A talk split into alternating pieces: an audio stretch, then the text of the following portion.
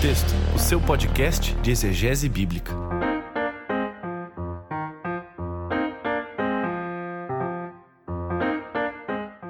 Olá, olá pessoal, aqui é o Paulo One, bem-vindos a mais um episódio de Contexto, o seu podcast de exegese bíblica, episódio de número 13. E nesse episódio temos a presença especial do meu amigo Alexandre Melhoranza para continuarmos aquela série que nós iniciamos lá no contexto episódio 7, falando sobre o Evangelho de Deus de Romanos capítulo 1, versículo 1 a 19. Então não perca, mas antes um prolegômeno bem rapidinho. Pessoal, lá no BTcast, essa semana que vai começar, se você está ouvindo esse podcast, hoje é dia 16 de abril, nessa semaninha que está iniciando, nós vamos começar o BT Week. E o que, que é o BT Week? todo dia nós vamos ter durante uma semaninha aí um BTcast especial e já dando um spoiler aqui, ó, nem o Bibo fez isso, hein? Nós vamos falar sobre salmos. Nós vamos escolher alguns salmos especiais para esse tempo de quarentena, para esse tempo de confinamento, para podermos não somente aprofundar, mas tirar insights pastorais e de aplicação. Então não perca a BT Week, que vai ser uma semana abençoadora para você, enriquecedora no sentido de você conhecer um pouquinho mais do nosso saltério, o inário tradicional e clássico do judaísmo e do cristianismo, e também de como os salmos desenvolvem essa nossa espiritualidade principalmente em tempos em que nós precisamos nos apegar na palavra de Deus. Então não perca essa semana especial acessando lá em bibotalk.com ou também acessando o conteúdo nos nossos agregadores. Vai estar tá lá o Bibo, o Victor Fontana, o Cacau Marques, o Alexandre Melhoranza, eu, vai estar tá a equipe do BTcast para trazer para você o melhor do conteúdo voltado para a espiritualidade nos Salmos. Então é isso, hoje foi bem rapidinho, o episódio tá bem longo, mas muito legal. Não perca, nossa viagem está apenas começando e começa agora.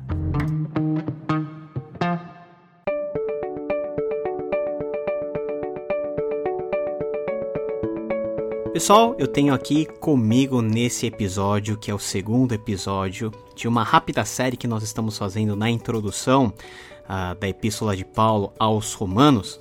Estou aqui com meu amigo, o integrante também quase que permanente do BTcast, o pastor, né, e quase francês Alexandre Milhorans. E aí, Alexandre, o vulgo conhecido Milho, como você tá? Opa, beleza. Prazer estar aqui com, com você, estar aqui com você, Paula. Participar aqui desse episódio uh, exegético uh, do contexto. Para mim é uma honra. Muito obrigado pelo convite. E você está falando direto de onde, Milho? Eu estou falando aqui de uma cidade que chama Montpellier, no sul da França. Fica, só para a gente ter uma ideia, né? Fica a 800 quilômetros de Paris. Então é longe, a gente não vê a Torre Eiffel, a gente não vê o Rio Sena, a gente está bem longe, mas aqui no sul tem outras belezas uh, típicas, características aqui, né? Como eu sempre digo, vir para a França e não conhecer Paris, você não conheceu a França. Mas vir para a França e só conhecer Paris, você também não conheceu a França. Então você está mais perto do mundo mediterrâneo do que do mundo mais para cima, né? Eu estou a 20 quilômetros. Olha só. E é o mesmo mundo, né, que foi alvo aí do nosso personagem principal de hoje, né, que é o apóstolo Paulo, que empreendeu uma saga missionária por todos os rincões aí conhecidos e mais famosos desse mundo mediterrâneo, tendo como base a sua terra natal, né, a sua terra de crescimento, a Palestina, o Oriente Médio. Inclusive, Paulo, tem uma tem até um a título de curiosidade antes da gente entrar na exegese aqui do nosso texto, né? Uh, tem aquela possibilidade remota, mas é uma possibilidade, né? Quem sabe Paulo tenha ido realmente para a Espanha, Né? Remota, mas é uma possibilidade. Né? E aqui, uma das rodovias principais que passa por Montpellier, que a gente chama de A9, né? É a Autoestrada 9, ela uh, segue o traçado da antiga Via Domicia, que é uma das antigas estradas do Império Romano que ligava Roma justamente com a Espanha. Então, se o apóstolo Paulo um dia foi para a Espanha, e se ele usou a via terrestre, ele deve ter passado aqui por Montpellier. Olha só. É caminho, você tá morando é pertinho e você nem sabe de repente, hein, se o apóstolo Paulo passou por aí há dois mil anos atrás. É, então, inclusive aqui perto de Montpellier, alguns quilômetros daqui, uh, a gente tem uma parte da Via Domicia uh, como ela era no período romano mesmo, há dois mil anos atrás, né? E numa outra cidade aqui perto que chama Narbonne, uh, indo em direção da Espanha, no, no centro da cidade, uh, uma das partes do centro da cidade, eles fizeram um cercadinho e você desce assim, né? Como se fosse um, um túnel, alguma coisa assim. Você tem ali o chão original, né? A via domicia com os blocos de pedras que eles fizeram na época. Então é original, é da época mesmo. Então você pisa onde os romanos pisaram há dois mil anos atrás. Quem sabe Paulo tenha passado por aqui. É, olha, momento arqueológico com Momento arqueológico. o Alexandre Melhoranza. Legal. A gente tá continuando essa série, tá? Nós vimos no podcast passado, que é o podcast Contexto o 007, toda a discussão inicial sobre o que que Paulo considerava o evangelho, o evangelho este originado por Deus, por isso que é o evangelho de Deus, mas a respeito de Jesus Cristo, que veio da linhagem de Davi, se fez presente de forma histórica e encarnada no meio de nós, e que por meio dele Paulo mesmo recebeu graça, né, recebeu o apostolado dele para compartilhar essa mensagem tão importante que é o cerne dessa carta de Romanos. E a partir do versículo 8 até o versículo 17, nós temos meio que o âmago, né, temático dessa epístola, antes de entrar em todas as discussões relacionadas ao pecado, à justificação, todas as questões doutrinárias, Paulo estabelece muito bem algumas coisas muito importantes para nós entendermos a mente do apóstolo Paulo e também todo o contexto da Igreja de Roma, da mensagem que ele se propõe a, a propagar e do porquê que ele está fazendo isso. Mas antes da gente começar essa discussão, vamos ler né, juntos, na, eu estou lendo aqui na nova Almeida atualizada, de 8 a 17 do capítulo 1 de Romanos, que diz o seguinte: em primeiro lugar, por meio de Jesus Cristo, dou graças a meu Deus por vocês, porque a fé que vocês têm é proclamada no mundo inteiro. Pois Deus, a quem sirvo em meu espírito no Evangelho de seu Filho, é minha testemunha de como nunca deixo de fazer menção de vocês em todas as minhas orações, pedindo que em algum momento, pela vontade de Deus, surja uma oportunidade de visitá-los porque desejo muito vê-los, a fim de repartir com vocês algum dom espiritual, para que vocês sejam fortalecidos, isto é, para que nos consolemos uns aos outros por meio da fé mútua, a de vocês e a minha. Quero que vocês saibam, irmãos, que muitas vezes me propus a ir visitá-los, no que tenho sido até agora impedido para conseguir algum fruto igualmente entre vocês, assim como também tenho conseguido entre os outros gentios. Pois sou devedor tanto a gregos como a bárbaros, tanto a sábios como insensatos. Por isso, quanto a mim, estou pronto a anunciar o Evangelho também a vocês que estão em Roma. Pois não me envergonho do Evangelho, porque é o poder de Deus para a salvação de todo aquele que crê, primeiro do judeu e também do grego. Porque a justiça de Deus se revela no Evangelho, de fé em fé, como está escrito: o justo viverá por. Milho, tem tantas coisas interessantes né, nesse trecho, nessa perícope que nós acabamos de ler. A primeira coisa que eu gostaria de saber é qual que era o relacionamento que Paulo tinha com esses romanos. Paulo conhecia o contexto dessa igreja? Como é que Paulo poderia saber ah, tão bem das necessidades dessa igreja se nós sabemos que até então Paulo nunca esteve presente fisicamente na cidade de Roma? Pois é, Paulo ele sabia que essa igreja de Roma ficava numa região ah, no centro nevrálgico de um império que começava a perseguir cristãos já no episódio anterior, você destacou uh, que Roma e até a igreja uh, foi formada por judeus, aí houve a expulsão dos judeus por Cláudio. Isso deu tempo dos gentios também virem uh, para a igreja, houve aquela conversão e tudo mais. Uh, gentios e judeus numa mesma igreja, e de algum modo Paulo soube uh, até dos conflitos que haviam entre essas duas culturas na igreja. E além disso, a igreja estando localizada em Roma, ainda hoje, né, nos dias de hoje, não é qualquer pessoa que pode morar em grandes centros urbanos. Falando aqui da realidade da França, se você morar em Montpellier é muito mais barato do que morar em Paris. Morar é, no Brasil também, morar em cidades do interior é muito mais barato que morar em São Paulo e em alguns bairros ainda de São Paulo. Isso se refletia também naquela realidade. Ao meu ver, Romanos, a carta de Paulo aos Romanos, ela cumpre várias funções, né? sem querer entrar de novo em todos os méritos que foram abordados no primeiro episódio, mas tem a questão dos possíveis conflitos entre romanos e gentios na mesma igreja, mas também, uma vez que esses irmãos habitavam um grande centro comercial, político, econômico e tudo mais, eles também tinham um certo poder aquisitivo. Ora, a quem Paulo deveria pedir ajuda para realizar o antigo projeto dele de ir para a Espanha? Né? E a gente falou agora há pouco né, das questões arqueológicas. Ele tinha esse desejo antigo de ir para a Espanha, mas precisava ser financiado.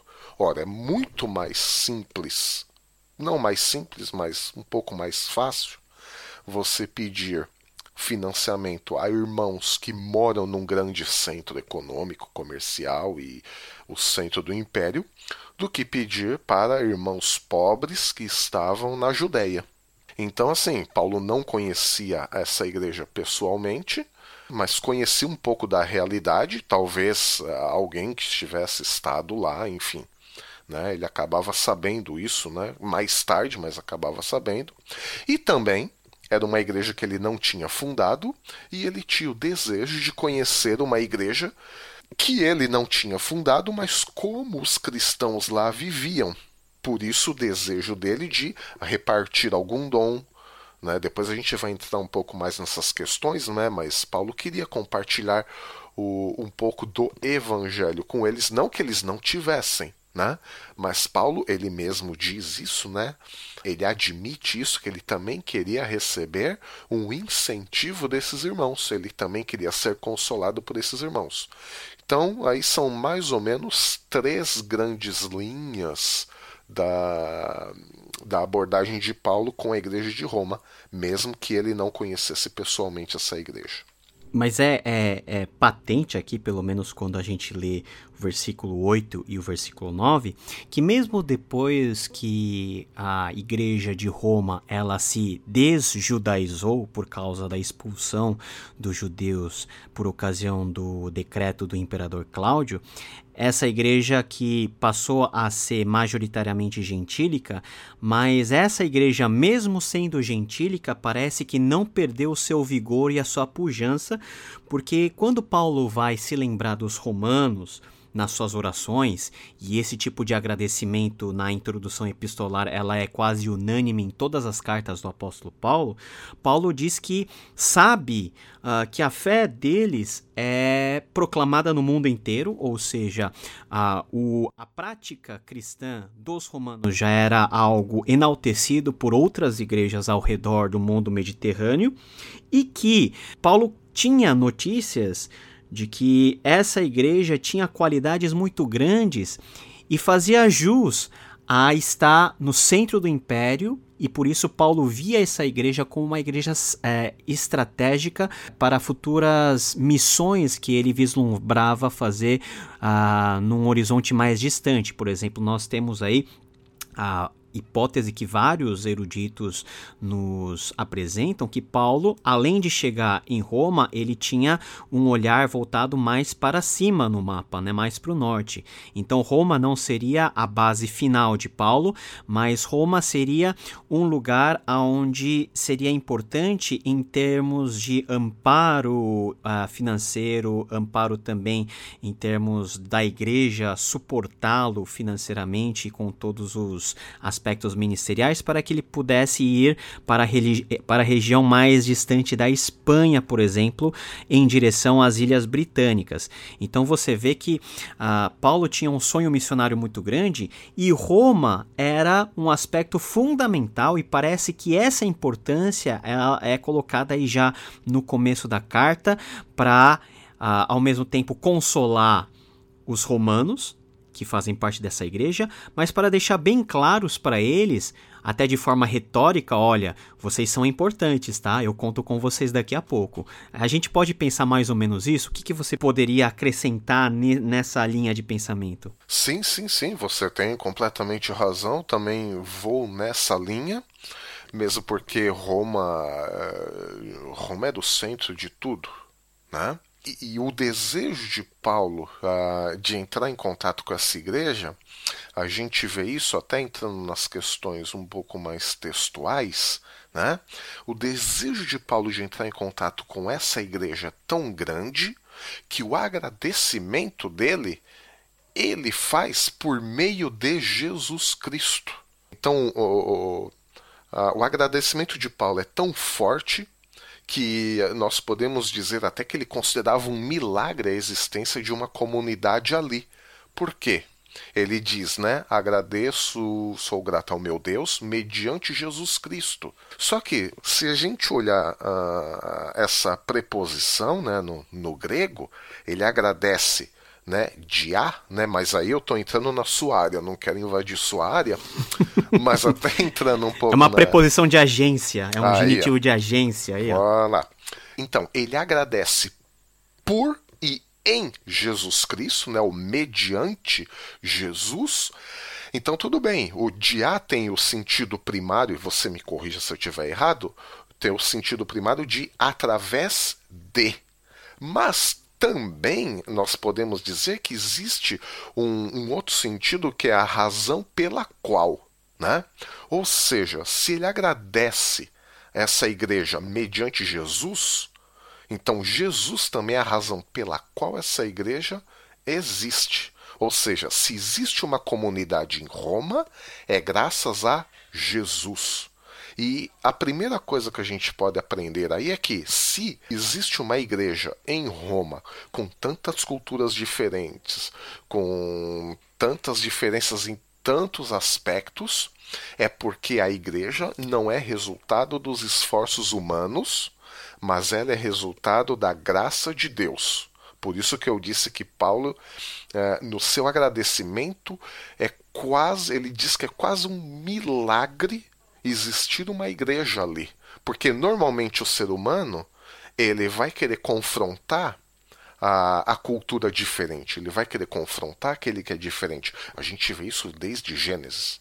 E se tem hoje uma igreja onde gentios, gregos, judeus convivem juntos, isso é um milagre, é resultado da graça de Deus, não é resultado do esforço humano. Ah, o meu amigo judeu, o que, que você acha de a gente fazer aqui uma comunidade religiosa? Ah, meu amigo grego, acho que você tem razão. né? Vamos pôr à parte tudo, todas as nossas diferenças de língua, de costumes, de história e vamos juntos aqui é, orar para esse Deus dos judeus. Não, não. Isso é resultado da graça. Por isso que esse agradecimento de Paulo mediante Jesus Cristo é muito importante aqui para a gente compreender depois os desdobramentos que a gente vai ver ao longo desse episódio, os desdobramentos da fé e os desdobramentos da própria justiça de Deus.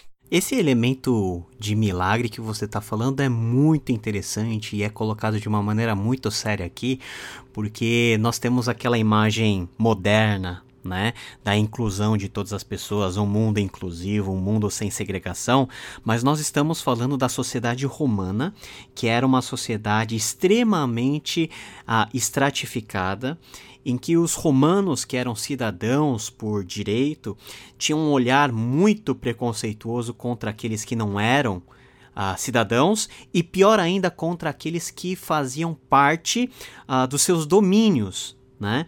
Então, a visão que um romano e de um grego e um romano que, que o grego-romano tinha sobre os judeus era uma visão meio que de que gente bizarra é essa, né? Que tem costumes totalmente que, de gentalha, né?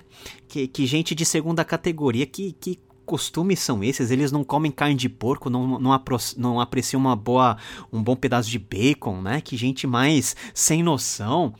Então, essa união forjada dentro da comunidade por causa de Cristo, né, e em Cristo, ela é um milagre, e isso fica muito claro na maneira como Paulo ele ordena as coisas nas cartas dele, particularmente aqui, porque a primeira coisa que Paulo vai fazer é orar.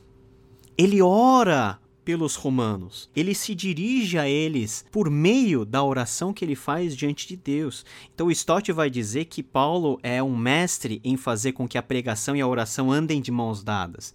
E parece que a oração é uh, implicitamente um reconhecimento de Paulo de que tudo o que está acontecendo é a ação do Espírito Santo e que ele, como ser humano, tem pouco a acrescentar nisso daí, porque afinal Paulo era judeu e ele está se dirigindo a uma igreja eminentemente gentílica no momento. Então, essa tensão é muito interessante no, na forma como ele se dirige a Deus em oração, né? Então, exatamente, Paulo. E, e a gente pode ligar essa questão do milagre, né? O mediante Jesus, né? Através de Jesus e a razão pela qual vocês estão aí é por causa de Jesus. Mas por que Paulo agradece? Porque em todo mundo está sendo anunciada a fé que vocês têm. E aí eu retomo a questão aqui da fé, né? Paulo ele era hebreu, Paulo, é, tudo bem, ele era um cidadão do mundo, vamos dizer, né? Ele conhecia a cultura greco-romana, ok. Cosmopolita. Cosmopolita, exato. Só que Paulo, ele tinha o background dele de, de uma pessoa uh, hebraica, né? Ele, ele, ele ficou, ele permaneceu hebreu o, o fim da, até o fim da vida dele. Né? E aqui, fé, quando ele, ele agradece aqui a Jesus, né, mediante Jesus Cristo, por causa né, a, da fé que, que foi anunciada, a fé dos romanos, que estava sendo anunciada em todo o mundo, o que é fé aqui? Né? Se a gente pegar lá o conceito no Antigo Testamento, né? E depois, até no fim do texto, ele vai citar de novo aqui Abacuque, o justo viverá pela fé. Mas depois a gente entra nesse, nesse versículo. Mas vamos tratar aqui de fé geral aqui. Como hebreu, ele está pensando em fé, aquela fé do Antigo Testamento, onde fé não é uma simples crença. Por que fé não é uma simples crença? Porque para o hebreu uh, não se questionava a existência ou não existência de Deus. Deus existia, Deus era e ponto. Então não se concebia um mundo sem Deus. Ora, então, fé não já de base aqui, né? Ponto zero. Fé aqui não é crer que Deus existe. Não é crer que existe Jesus Cristo. Então o que vem a ser fé? Fé, aí eu retomo a questão ali de Abacuque, né, quando ele diz que o justo viverá pela fé, e sem entrar nas questões todas aqui de, de Abacuque, mas Abacuque na época estava vivendo um momento terrível na sua vida, ele não conseguia compreender porque Deus, em sua imensa bondade, permitia que uma nação tão ruim quanto os babilônicos invadissem a Israel, né, Judá, especialmente para levá-los cativos.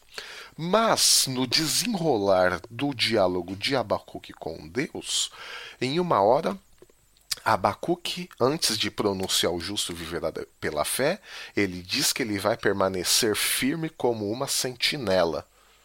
Né? E aí tem todo o desenvolvimento, e aí o justo viverá pela fé. Então, fé, na verdade, é firmeza, é a firmeza de você permanecer firme, sólido nos ensinos da palavra de Deus em qualquer situação. Eu estou passando uma excelente situação em minha vida, vou permanecer firme nos ensinos da palavra de Deus. Estou passando uma situação terrível, catastrófica, vou permanecer firme nos ensinos de Deus. Então, fé, na verdade, também nem é a crença, o nosso desejo humano de crer que a situação vai mudar. Já no caso de Abacuque, a situação não mudou. Isso é muito claro. Só que Abacuque, ele aprendeu a permanecer firme, mesmo se a situação para ele estivesse caótica. Então, fé é a firmeza de você permanecer nos ensinos da Bíblia em qualquer situação. Né?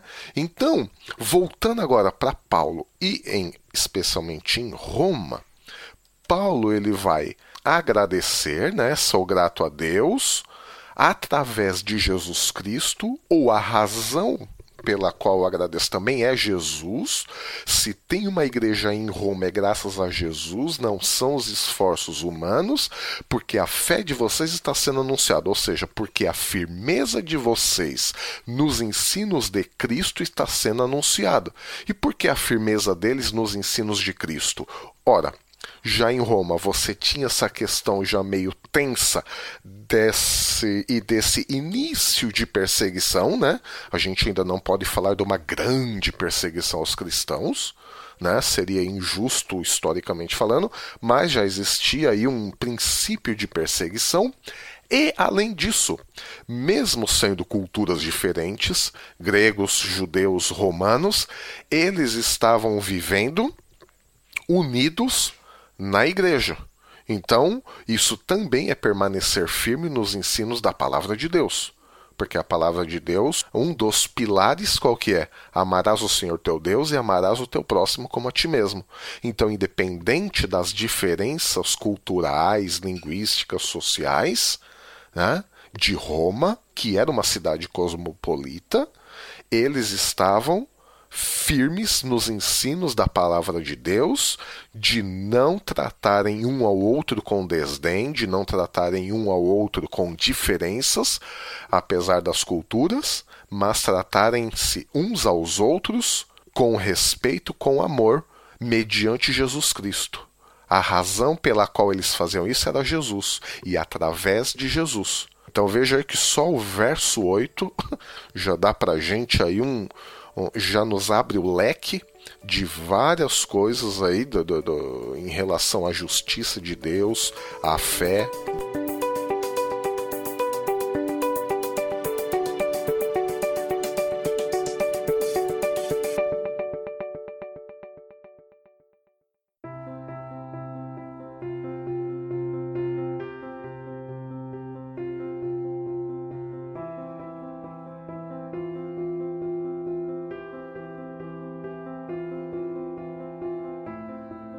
Paulo também, né, Milho? Ele ora não somente por essa parte, vamos dizer, mais interior, né, da vivência aí desses cristãos em Roma, mas ele também, à luz de tudo isso, ele expressa, Paulo expressa diante de Deus uma vontade muito particular e é muito interessante a linguagem que Paulo usa, porque ele associa a vontade dele à própria vontade de Deus, que uh, se porventura Deus abrisse uma brechinha, ele queria visitar a cidade de Roma. Ele queria visitar Roma e especi e especificamente essa comunidade, e ele vai dizer mais aí para frente no versículo 11 que ele quer vê-los a fim de repartir com eles algum dom espiritual.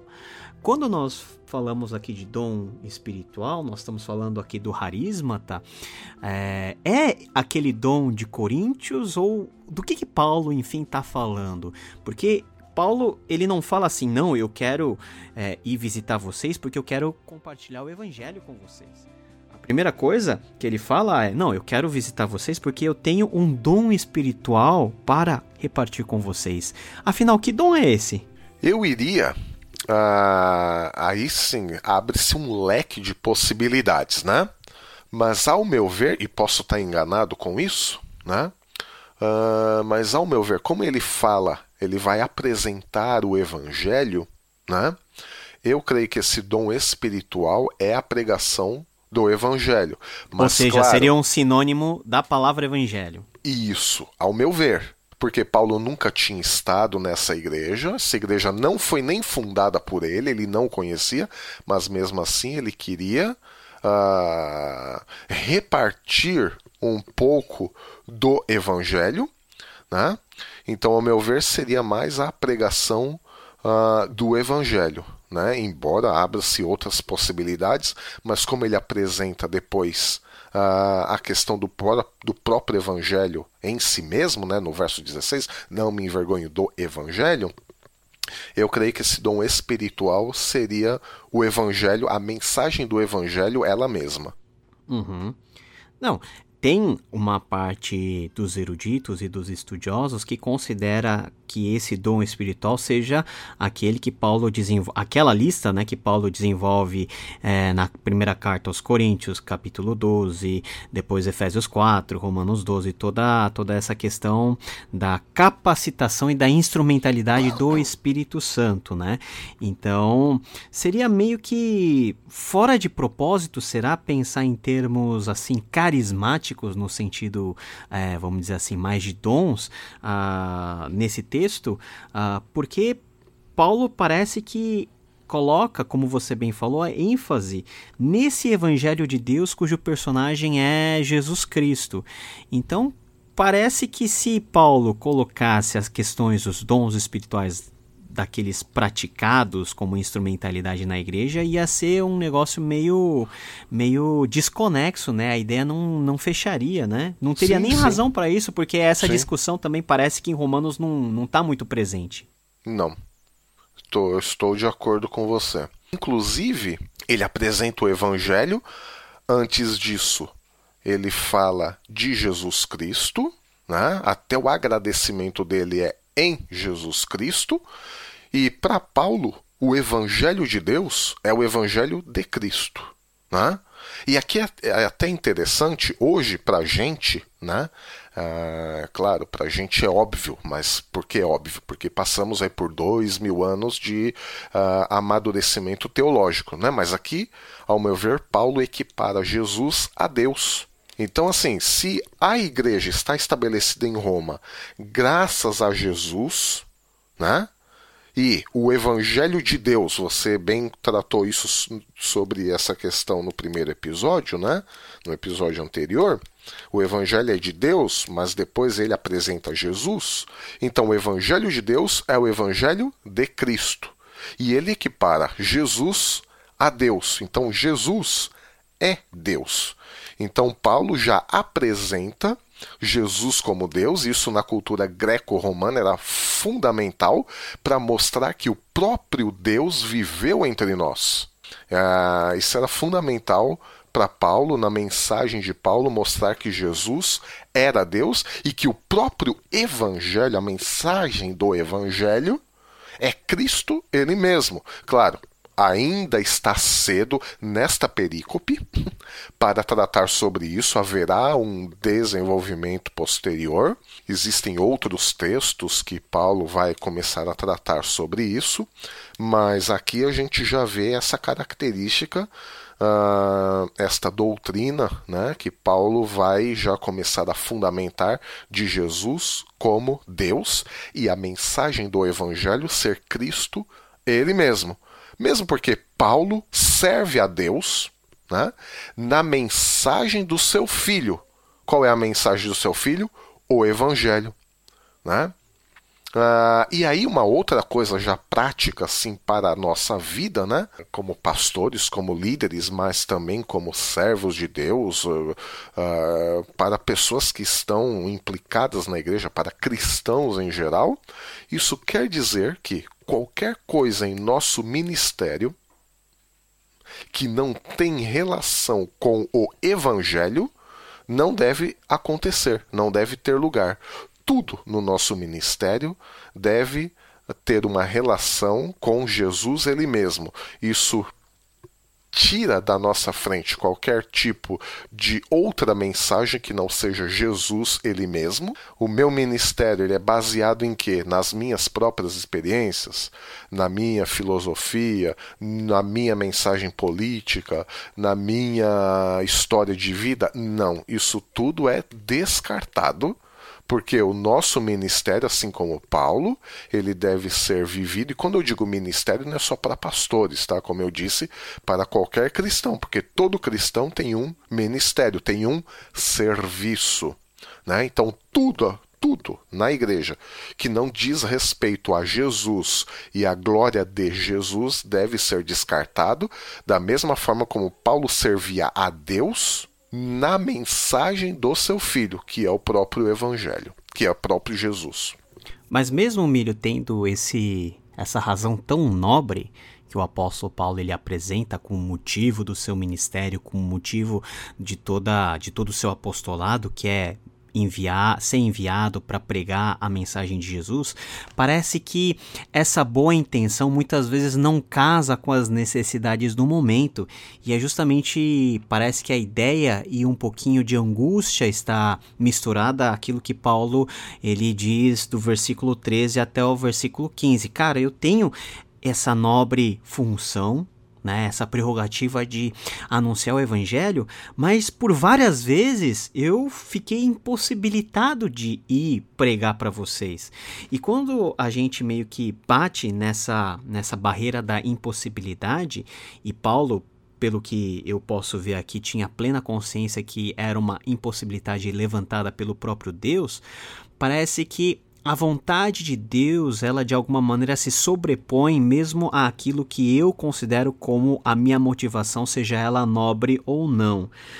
Como, na sua opinião, Paulo ele convive com essa tensão? Porque quando a gente vê lá em Atos, teve momentos em que o próprio Espírito de Cristo falou para Paulo não ir para determinados lugares e Paulo teve que ir para outros, amando de Deus, sendo que não estava no plano original do apóstolo fazer isso como que eu posso lidar com a boa vontade do evangelho que está em mim e esses acidentes ou impossibilidades ou, ou coisas que acontecem na nossa vida de forma emergencial? Então, aí a gente entra num, num assunto que eu toco bastante aqui na igreja: no, as tensões da vida cristã. Por quê? As tensões da vida cristã. Nós temos que admitir que a vida cristã é recheada de tensões. Né? Por quê?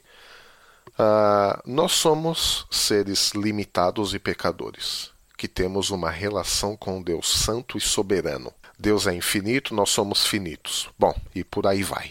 Então tudo isso cria uma tensão. O próprio Paulo vai estar em constante tensão nessa carta mesmo aos Romanos, quando ele diz: Ah, miserável homem que sou, quem me livrará do corpo dessa morte? Eu quero o bem que eu quero fazer, eu não faço, agora o mal que eu não quero fazer, eu faço, né? Então, assim, nós temos que estar conscientes que uh, a vida cristã é uma vida cheia de tensões e que o não cristão não passa por isso. Paulo diz, uh, ele vai dizer que a gente continua pecador o resto da vida, mas nós temos que constantemente pedir perdão, estar diante de Deus e, e toda aquela parte ali da, da, da santificação. Aí é o que eu sempre digo aqui na igreja, gente, qual é a diferença entre um pecador cristão e um pecador não cristão? O pecador não cristão, ele não está nem aí. É, ele não está nem aí para Deus, não está nem aí para melhorar, não está nem aí para as questões relacionais dele com Deus, do próximo. Né? E um pecador cristão, ele continua pecando, tanto quanto, tanto quanto não, mas continua pecando, enfim. espero que não, mas a gente vai continuar pecando. Talvez um pouquinho menos. É, espero que um pouco menos, mas mesmo se não for um pouco menos, qual é a diferença então de um pecador cristão? O pecador cristão, ele vai desejar não pecar mais, mesmo se ele pecar, a sua vontade é de não mais pecar. Tudo bem, Aí eu paro por aqui, senão a gente vai ter que entrar em outros capítulos da carta aos Romanos. Como Paulo lidava com isso? Simplesmente ele admitia a fraqueza dele, ele admitia essas tensões na vida cristã, ele não se achava o super-homem, né? Mesmo porque, se no verso 8 ele admite que a igreja não é o resultado dos, dos esforços humanos, porque ele agradece a Deus mediante Jesus Cristo, então a igreja não é resultado dos esforços humanos, mas da graça de Deus, então a gente admite a nossa condição de fracos, de pecadores, diante de um Deus santo e soberano. Sim, sou pecador, mal que eu não quero fazer, eu faço, eu faço. Vou fazer o quê? O bem que eu não quero, o bem que eu quero realmente fazer, eu não faço. Mas note que eu quero fazer o bem. Mas por que eu quero fazer o bem? Porque a minha vontade ela foi convertida por Deus. Mesmo se eu venha praticar o mal, eu quero fazer o bem, o que não é natural em um ser humano não regenerado. Aí, senão, se a gente agora avançar um pouco mais, a gente vai entrar em outros capítulos de Romanos.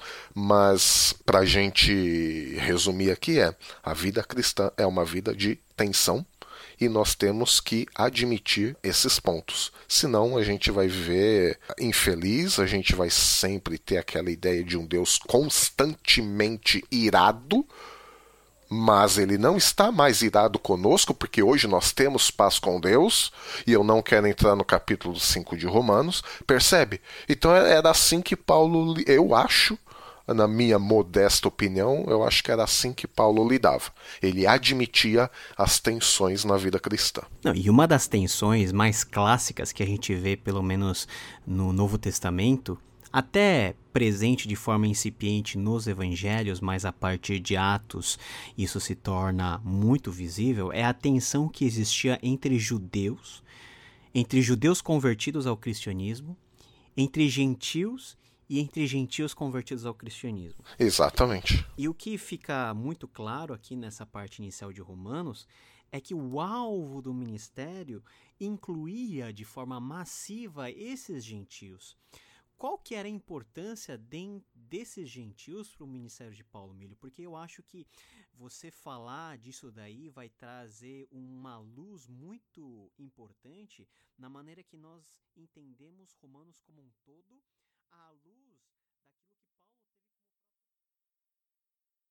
Sim, justamente. E aí a gente pode até começar a arranhar um pouco a questão da justiça de Deus e antes aqui de entrar na questão da justiça de Deus, uh, do ponto de vista jurídico, eu gostaria de entrar na questão da justiça de Deus uh, do ponto de vista do Antigo Testamento, porque o ponto de vista do Antigo Testamento Uh, nós não encontramos, inclusive isso seria um erro anacrônico, do direito romano. A gente não tem o direito romano no Antigo Testamento.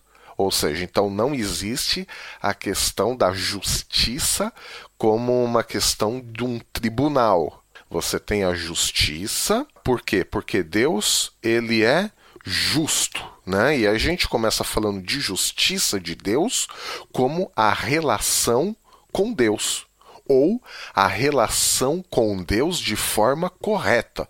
Por que a relação de Deus de forma correta? Porque Deus cria os seres humanos, Deus cria a humanidade, ele não tinha mínima é, necessidade de criar a humanidade.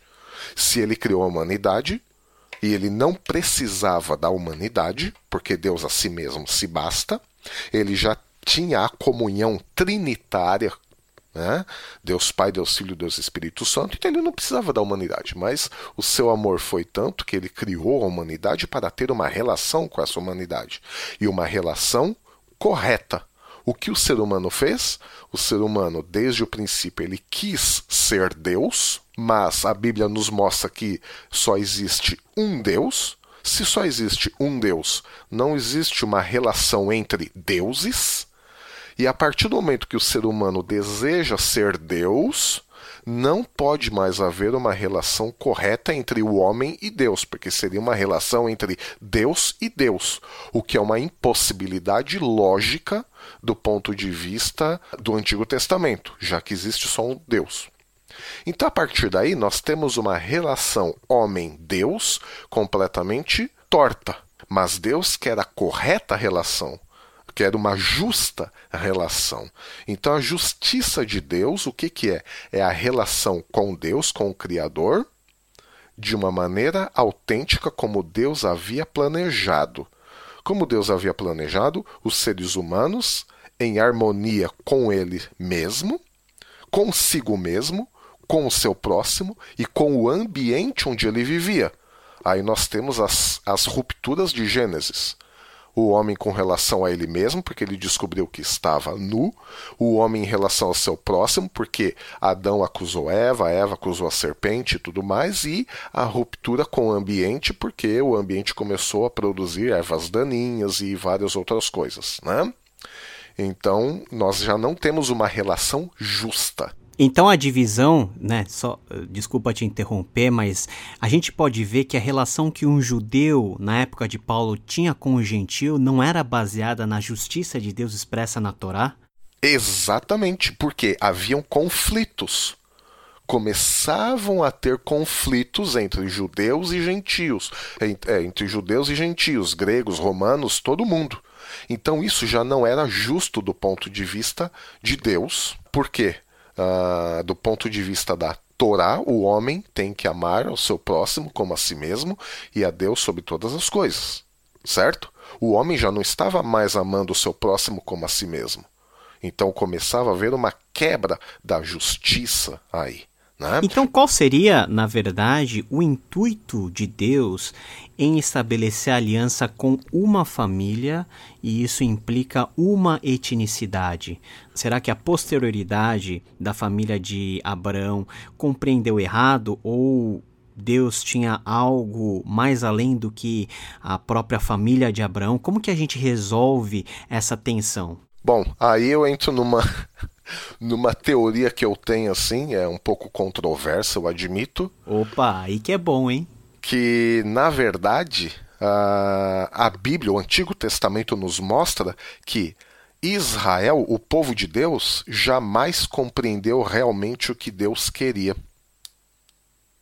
Porque a gente vê isso até na série Aliança lá no BTcast, a gente tenta mostrar isso, né? Até reis que nós reputamos como bons reis, se nós formos olhar ali na ponta do lápis, eles deram grandes vaciladas, que não se tratam só de, é, claro, a gente sabe que não tem pecadinho e pecadão, né? Óbvio. Mas eu tenho essa teoria de que jamais o povo de Israel jamais compreendeu a profundidade do que Deus queria. Por quê? Deus se revela a Abraão, Gênesis 15, ele, ele dá uma promessa a Abraão: em ti serão benditas quem? Todas as famílias da terra. Em ti não serão benditas só a sua descendência, só a sua etnia, só uma, só um povo na terra. Não em ti serão benditas todas as famílias da terra. Né?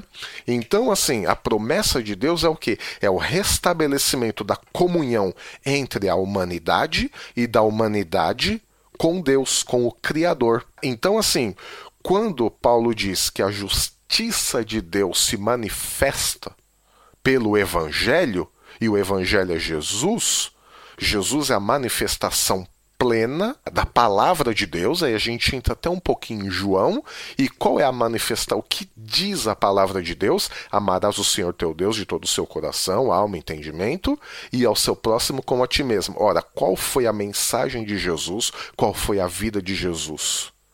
Não foi isso que Jesus veio. Tanto é que no grupo de Jesus você tinha Simão Zelote, que era o revolucionário da época, E você tinha Mateus, cobrador de impostos, que na visão do judeu comum já era vendido para o Império Romano. Imagina então para um zelote nacionalista. E Jesus faz o quê? Põe os dois no mesmo grupo para mostrar o quê? Que Deus quer o restabelecimento da comunhão entre os homens e dos homens com Deus. Por isso que Jesus, no seu grupo, chama pessoas completamente diferentes. Essa é a justiça de Deus, o restabelecimento da comunhão dos homens entre eles mesmos e da humanidade com o seu próprio Criador. E aí nós temos uma outra coisa, porque Deus ele é justo. Deus ele é justo no sentido de sempre cumprir o que ele promete. Então, Digamos que Deus, ele, na sua justiça, ele se obriga a si mesmo a cumprir as promessas que ele fez. Claro, eu digo Deus se obriga a si mesmo, vocês me entenderam, né? Mesmo porque eu acho que Deus é o único que pode se obrigar a si mesmo a fazer alguma coisa. Mas, claro, é, as palavras, os termos faltam aqui, né? Então, Deus se obriga a si mesmo a cumprir as suas promessas Aí em Números a gente vê porque Deus não é homem para que minta, né? Então Deus obriga ele mesmo a cumprir as suas promessas, porque ele é totalmente justo. Ora, o que ele prometeu a Abraão? Unir todos os povos. Então ele se obrigou a si mesmo a unir todos os povos. Como ele fez isso? Pela fé em Cristo. Ora, o que é a fé em Cristo? É você permanecer firme nos ensinos de Cristo qualquer que seja a situação. Estamos todos bem? Vamos permanecer unidos nos ensinos de Cristo. Tá tudo mal? Vamos permanecer unidos no ensino de Cristo.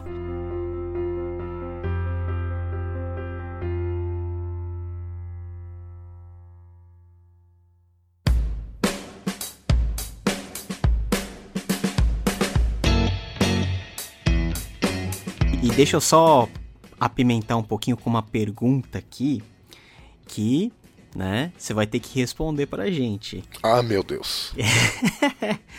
se Deus, como você falou, ele se obriga a cumprir a sua parte na aliança, e se nós compreendemos que a parte de Deus na aliança é a parte quase que completa da aliança, né, que ele estabeleceu com o povo dele por meio da graça, por que, que Paulo se sente devedor?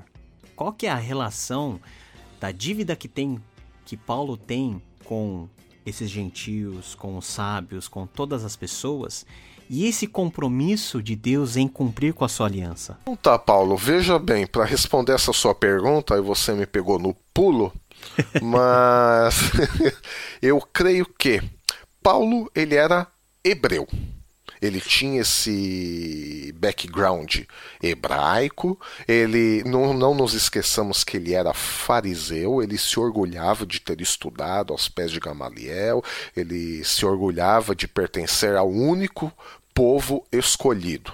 Né?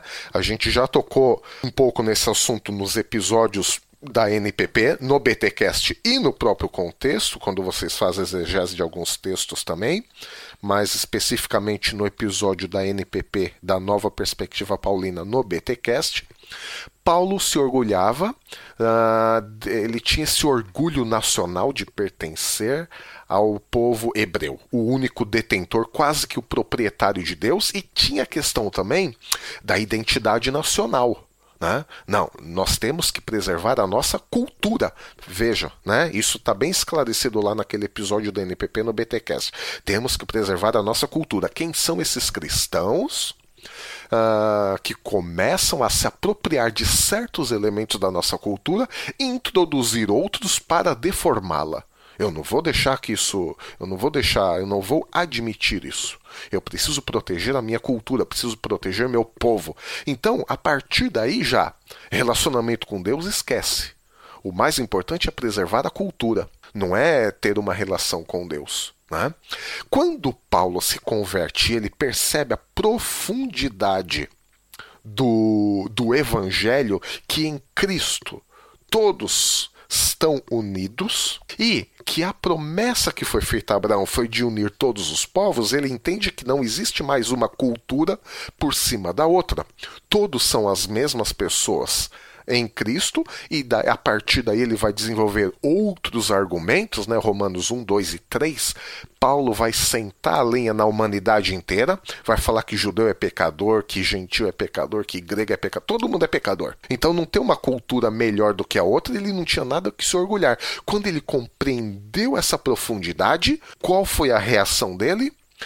Ele se achava devedor tanto a grego quanto a bárbaro, do que, como diz John Stott, que Cristo, aí eu, eu empresto as palavras de John, de John Stott para terminar aqui meu argumento, que Cristo tinha confiado a ele o evangelho. O que é o evangelho? É o restabelecimento da relação com Deus. Que por que restabelecimento da relação com Deus? Porque é o evangelho da justiça de Deus.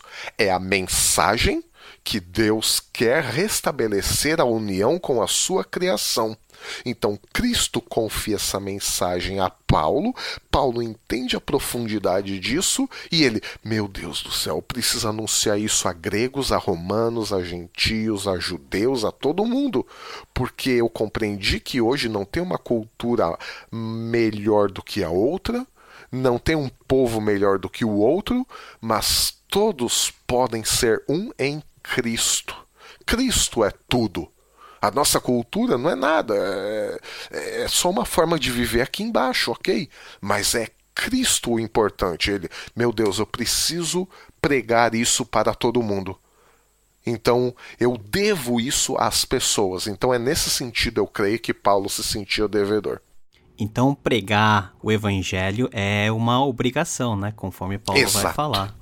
Exatamente. Ai de mim se não pregar o evangelho. Até um pouquinho do fora de tema, mas eu tava pensando hoje, né, com toda com toda essa comoção e as restrições que nós estamos passando por causa do coronavírus. Quais são as maneiras que a gente tem para pregar, né, para cumprir esse chamado de Deus e assumir essa obrigação, sendo que nós não podemos muitas vezes falar pessoalmente e a gente tem que usar de meios tecnológicos que há muito pouco tempo a igreja olhava com muita desconfiança, mas que agora vai ter que usar porque senão não tem outro jeito para pregar de forma cada vez mais criativa esse evangelho, porque nós consideramos que essa pregação é uma obrigação que cai não somente nas costas de Paulo, que por sinal desempenhou muito bem o ministério dele, mas para nós, pobres coitados meros mortais aqui no século 21, que tem que aprender com Paulo a de maneira criativa poder pregar esse evangelho dentro de situações muito mais desafiadoras que os nossos antepassados tiveram, né?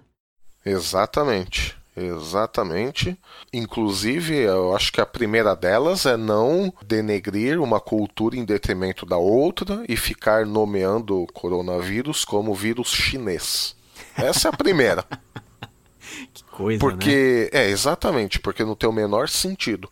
Existem outras doenças também que vieram do Brasil e nem por isso se fala vírus brasileiro. Né? A humanidade está junto nessa. Como cristãos, cristãos, o não cristão ele tem direito de fazer o que ele quiser, o que bem entender, pensar o que ele quiser. Mas como cristãos nós não temos o direito de sobrepor uma cultura a outra, denegrir uma cultura em relação a outra. Estamos todos no mesmo barco. Somos todos pecadores e agora estamos todos uh, infectados ou com a possibilidade de ser infectados. Então, assim, não tem o menor cabimento como cristãos ficarmos apontando o dedo falando vírus chinês, vírus chinês, vírus chinês. Nós não temos esse direito. Então tá aí uma coisa que Paulo já nos ensina, né, a respeito de evangelho e cultura. Legal. Fecha parênteses, né? E fechamos Fecha. parênteses, porque senão a gente descamba pra política e eu não tô afim. Mas o evangelho também tem as suas implicações políticas, não é verdade? Porque o evangelho é poder. E a gente chega na parte mais sensível, né? E, muitos classificam esses dois versículos como os versículos principais de Romanos. Chegamos finalmente no creme de la creme aqui de Romanos.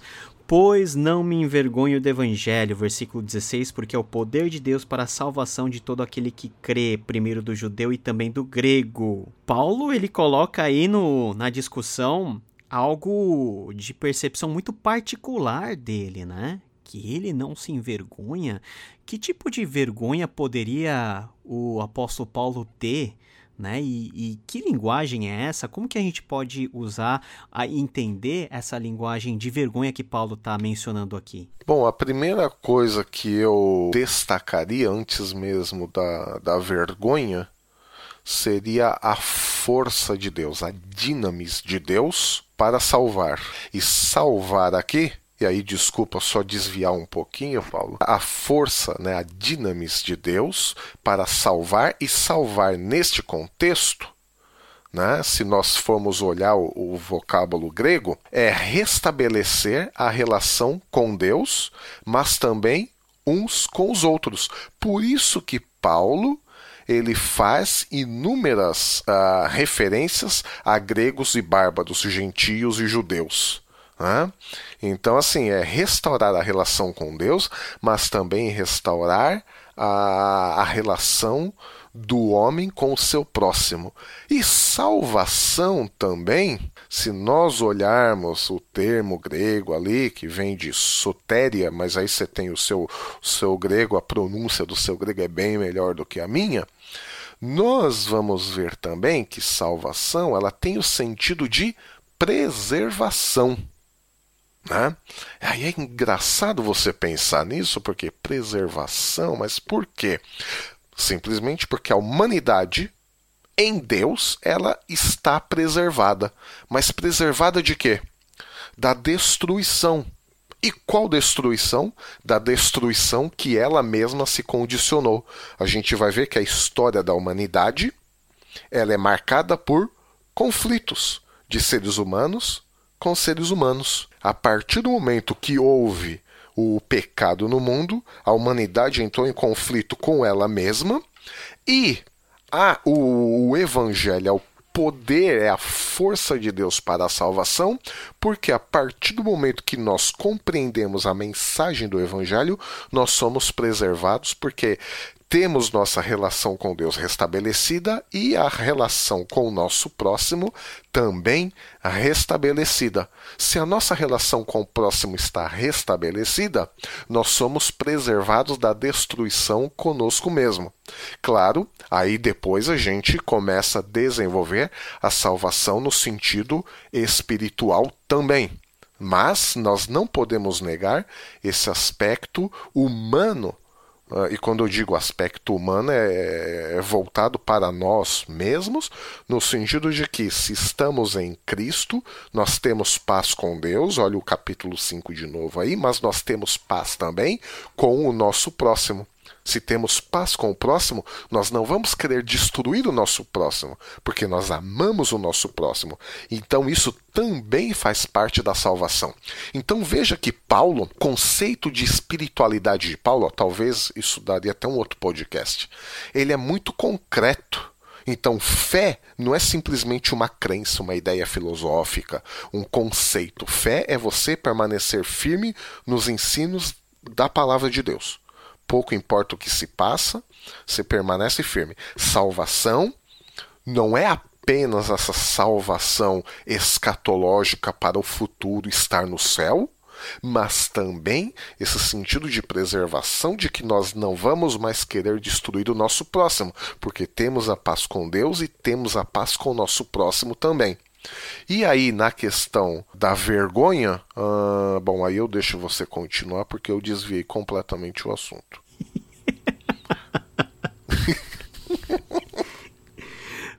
Cara, eu, eu, eu, vejo, eu vejo a vergonha muito atrelado com a questão da fé que ele menciona.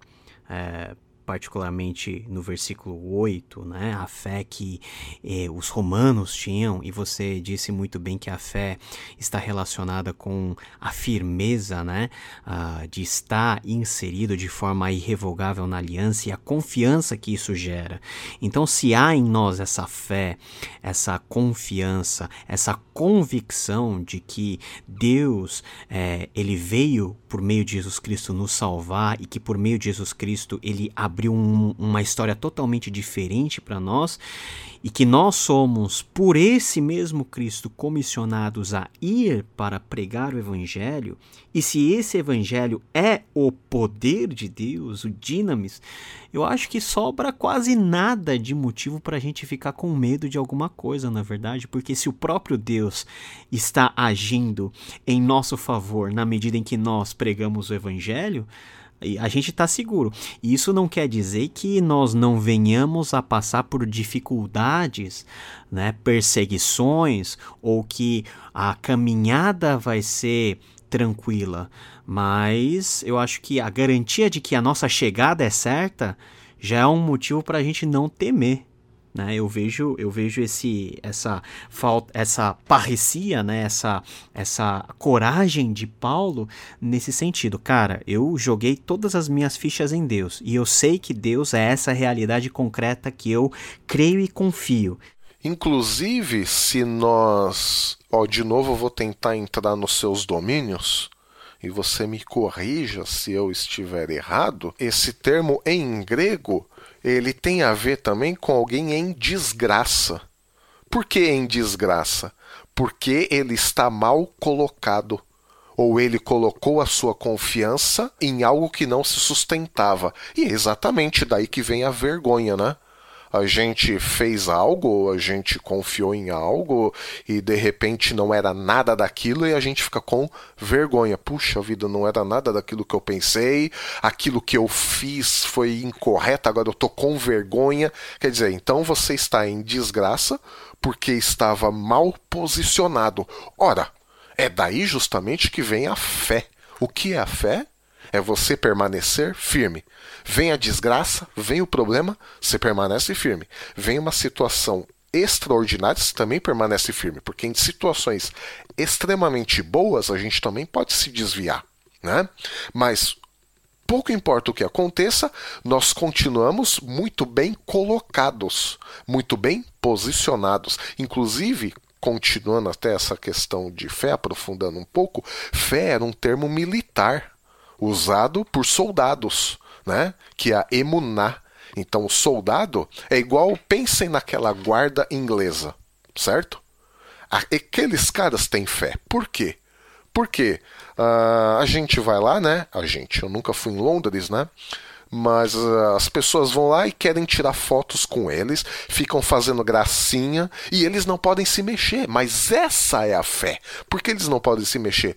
Porque eles têm plena consciência de que eles têm que permanecer naquela posição, pouco importa o que aconteça com eles, pouco importa o que aconteça ali ao redor. Exceto, claro, se alguma coisa acontece com a rainha, né? Aí não sei, acho que eles se mexem, né? Mas se não, eles permanecem firmes naquela posição é o que Deus exige de nós. Firmeza na posição. E Paulo não estava com vergonha do evangelho, porque a partir do momento que ele conhecia a justiça de Deus, quer dizer, o restabelecimento da relação com ele, o restabelecimento da relação dos povos uns com os outros, onde todos são iguais, todos são iguais porque todos são pecadores, onde todos pecaram e carecem da glória de Deus, mas todos são iguais em Cristo também. E aí, ele reconhece que em Cristo ele está bem posicionado, ele não está mais mal posicionado, porque antes ele estava mal posicionado, porque ele confiava na cultura dele, ele confiava que ele era filho de Abraão, ele confiava que ele era hebreu, nascido de hebreu, da tribo de Benjamim e tudo mais. Agora não, em Cristo ele está bem posicionado e ele não se envergonha, porque ele colocou a confiança dele num bom terreno, que é exatamente o significado do, do, do termo em grego por envergonhado.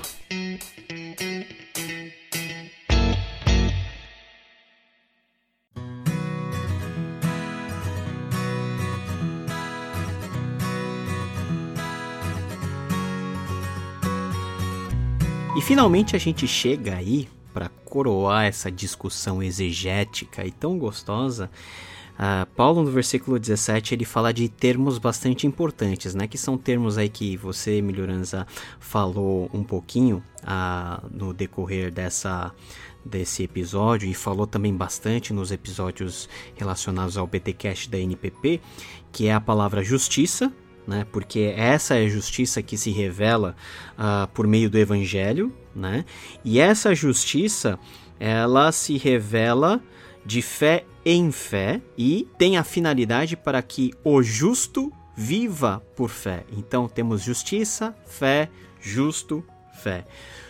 De maneira bem sintética e fácil para os nossos ouvintes voltarem para nossa próxima conversa, como que a gente pode, como que a gente pode relacionar essa última sentença que Paulo ah, nos explica com uma aplicação bem direta para nós, porque ele nos chama de justos. Por que, que nós somos justos se nós somos pecadores? Porque, embora sendo pecadores, hoje nós compreendemos que nós precisamos de um relacionamento correto com Deus. Qual é o relacionamento correto com Deus? Admitir que nós somos pecadores. O próprio Jesus vai tratar disso, né? Uh, felizes os pobres de espírito, ou felizes os que reconhecem a sua pobreza espiritual. Na verdade, isso aqui, Paulo está retomando o ensino de Jesus. Tudo começa pela confissão de que nós somos pecadores e que Deus é soberano. Isso nos torna justos. Por que nos torna justos? Não porque somos justos, mas porque o nosso relacionamento com Deus foi uh, restabelecido mas por causa da nossa, porque nós compreendemos isso, porque nós somos inteligentes e chegamos a essa revelação sozinhos? Não, porque nós cremos em Jesus. Olhando para Cristo, compreendendo o que ele fez por nós, nós olhamos o sacrifício de Jesus, olhamos a sua ressurreição e chegamos à conclusão: puxa vida, eu sou uma criatura de Deus. Eu estou longe de Deus porque eu estou longe de Deus, porque eu quero ser Deus. Se eu quero ser Deus, eu não posso ter um relacionamento apropriado com Deus. Cristo me ensina a humildade.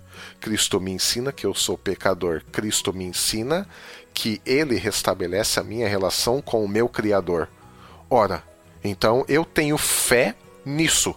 Mas eu tenho fé como uma simples crença, eu acredito que existe Jesus, eu acredito que existe Deus? Não. Eu tenho fé porque eu permaneço firme nesse ensino de que se eu admitir o meu estado de pecador e se eu reconhecer a soberania de Deus, e, e, crer e realmente admitir que o sacrifício, a morte e a ressurreição de Jesus podem a restabelecer a minha relação com Deus, Deus vai fazê-lo, mesmo se eu continuo pecador, porque não depende de mim, depende de Deus. Porque é o poder de Deus, não é o meu poder. E aí a gente volta lá no verso 8, quando Paulo agradece a, Deus mediante Jesus. Mediante Jesus, através de Jesus, mas mediante Jesus também, porque Jesus é a razão pela qual nós temos a relação com Deus restabelecida, a razão pela qual nós estamos juntos, independente da cultura, independente da língua, na mesma igreja, servindo ao mesmo Deus, mas servindo também uns aos outros, porque Deus nos reconciliou com Ele, mas nos reconciliou também uns com os outros, porque em Cristo já não tem grego, já não tem judeu, já não tem bárbaro, já não tem brasileiro, não tem francês, não tem inglês, todos são um em Cristo. Então, uh, voilá a justiça de Deus, o restabelecimento da nossa relação com Deus mediante a fé, ou seja, mediante a firmeza nos ensinos de Cristo. E o justo, aquele que tem a sua relação restabelecida com Deus, viverá por estar firmado nos ensinos do Cristo que é a mensagem do Evangelho, que é o próprio Evangelho em si mesmo. Amém, amém. Très bien, Milhoranza. Ah, mais, là, tu... voilà, très bien, Milhoranza. Justement, c'est comme voilà. ça que je suis appelé, Milhoranza. Milhoranza.